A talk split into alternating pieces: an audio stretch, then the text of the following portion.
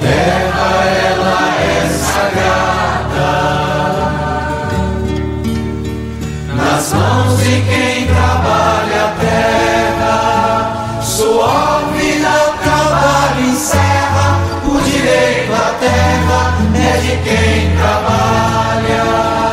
Olá, ouvintes da Rádio Coluna FM 87.9 da cidade de Coluna, em Minas Gerais. Olá, Antônio Silva e toda a diretoria da Rádio Coluna, rádio que presta um serviço muito importante à comunidade. Quem está falando aqui é Frei Gilvander Moreira, da Comissão Pastoral da Terra, das Comunidades Eclesiais de Base e do Centro Ecumênico de Estudos Bíblicos, o CEBI. Estamos no ar hoje para refletir com você, fazendo uma pequena retrospectiva sobre a presença de coronéis no campo e na política.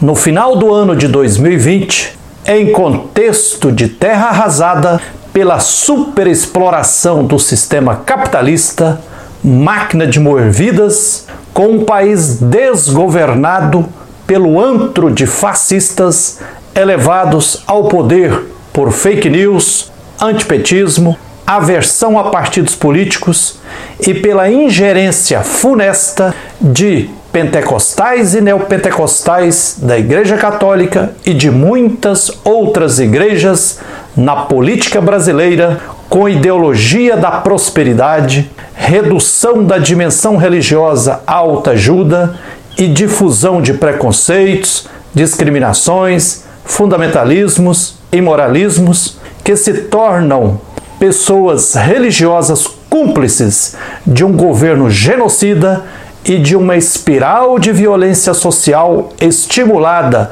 por homofobia, racismo estrutural e antifeminismo. Faz bem, neste contexto, fazermos um pouco de retrospectiva sobre a luta pela terra em Salto da Divisa, na região do Baixo Jequitinhonha, em Minas Gerais.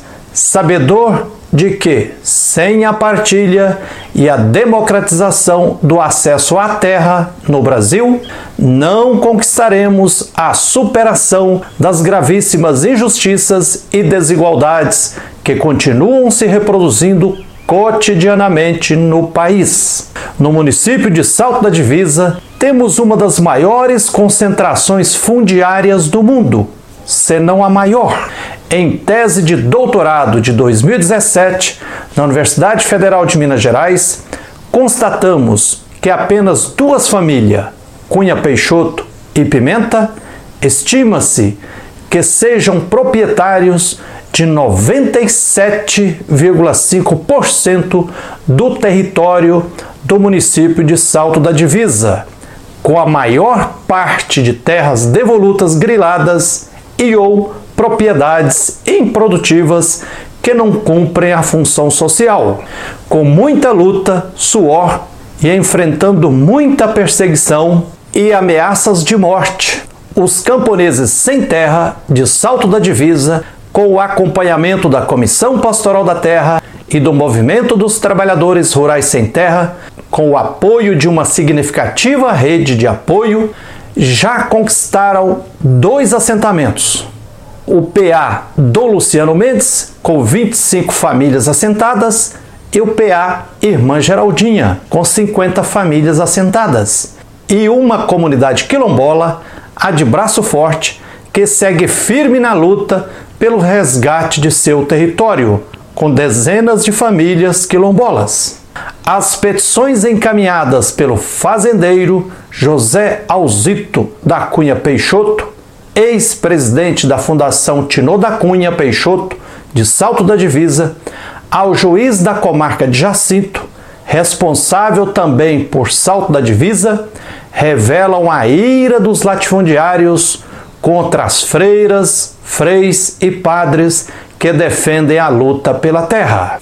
Diz na petição: esses simpatizantes, aliados e defensores da ditadura do proletariado, transvestidos de grupos religiosos, ou de pretensos defensores dos direitos do cidadão e de defesa do meio ambiente, infelizmente, tem influenciado o digno promotor, afirma uma das petições.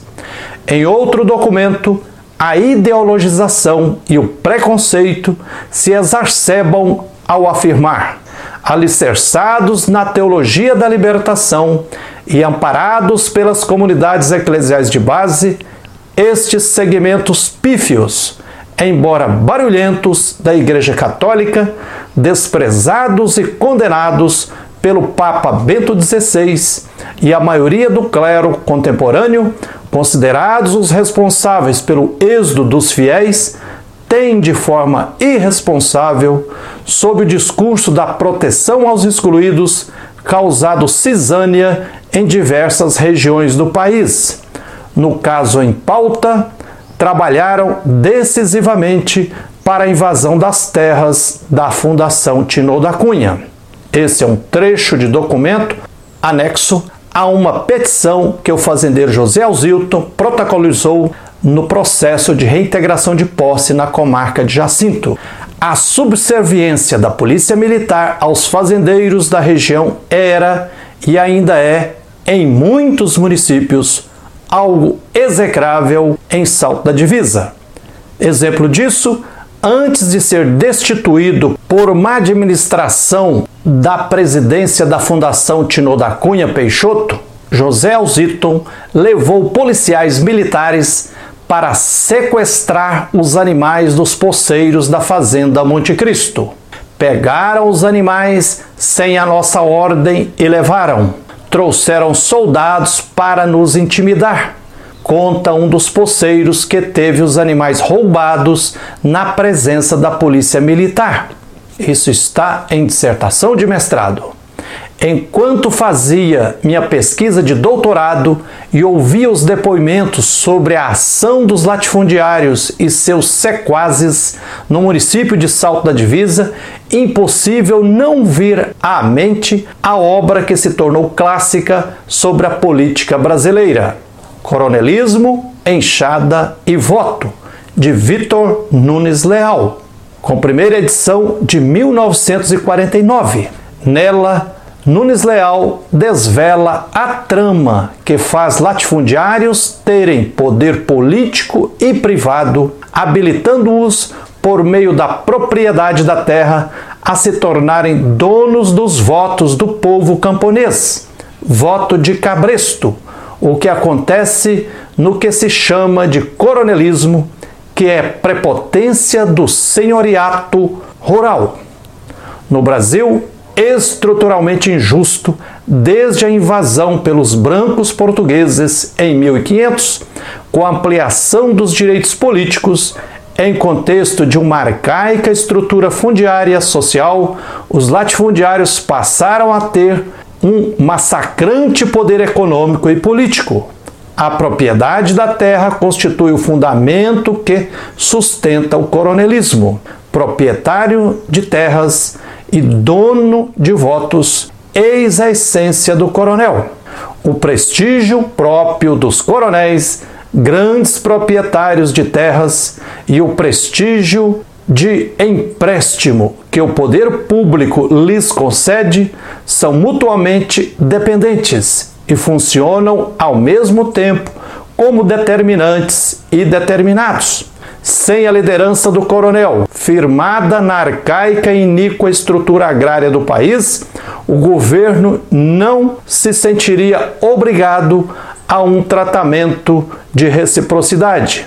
E sem essa reciprocidade, a liderança do coronel ficaria sensivelmente diminuída. Raciocina, argumenta Vitor Nunes Leal.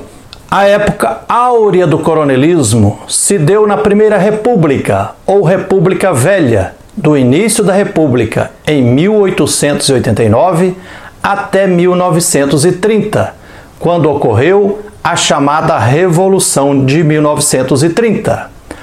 Mas o coronelismo persiste até hoje no interior, nos municípios com pequena população. Salto da Divisa é um exemplo disso e também onde há ainda uma fortíssima presença das oligarquias agrárias. Adverte Vitor Nunes Leal. Parece evidente que a decomposição do coronelismo só será completa quando se tiver operado uma alteração fundamental em nossa estrutura agrária. Essa alteração fundamental só será feita com a implementação de uma reforma agrária popular, o que só se viabilizará com luta pela terra que realmente seja mola propulsora para processos de emancipação humana da classe camponesa. Enfim, a estrutura cada vez mais latifundiária sustenta a reprodução de coronéis no Brasil, muitas vezes travestido de produtores, que, na realidade, são agronegociantes que não produzem alimentos, mas apenas commodities para exportação e acumulação de capital. Além dos coronéis no campo, está também encastelado no desgoverno federal mais de 6 mil militares, entre os quais muitos generais e coronéis. A latifundiarização do país e a consequente falta de reforma agrária tem, nas últimas cinco décadas, expulsado do campo para as periferias das grandes cidades milhões de brasileiros. Nas favelas, novas senzalas e também novos quilombos, os corpos da juventude negra continuam sendo transpassados por tiros do braço armado do Estado e pelo narcotráfico que usa e abusa de crianças, adolescentes e jovens, e logo depois os assassinam na cega corrida pela acumulação de capital usando a droga como isca. Mais de 700 mil jovens negros e da periferia já foram encarcerados nos presídios brasileiros, que são outros navios negreiros, outros campos de concentração. O racismo estrutural e a estrutura fundiária pautada no latifúndio seguem imolando no altar do ídolo capital milhões de corpos de jovens violentados na sua dignidade desde o ventre materno. Entretanto, os coronéis, sejam do campo ou das casernas, ora desgovernando nosso país, matando o povo de mil formas, necropolítica, envenenando a mãe terra, a irmã água, o ar, e os alimentos, com mais de 500 tipos de agrotóxicos, parecem invencíveis, mas são vencíveis, porque estão recheados de contradições e mentiras. Têm pés de barro e serão derrubados dos seus tronos, e isso não tardará. Prefiro acreditar na força infinita dos pobres injustiçados, que na luta coletiva e popular como Maria, a mãe de Jesus, bradam a utopia revolucionária. Os poderosos serão derrubados de seus tronos e os humildes elevados. Os famintos serão saciados e os enriquecidos despedidos de mãos vazias. É isso aí. Fique com essa reflexão, que a luz e a força divina continue nos guiando, nos inspirando, nos protegendo na luta por direitos. Dizem que por essas terras quem trabalha a terra só vive a penar. Partido sem direito à terra vive em pé de guerra, sem poder sonhar. A vida que nasce da terra e ao pó da terra a vida voltará. A vida que nasce da terra e ao pó da terra a vida voltará.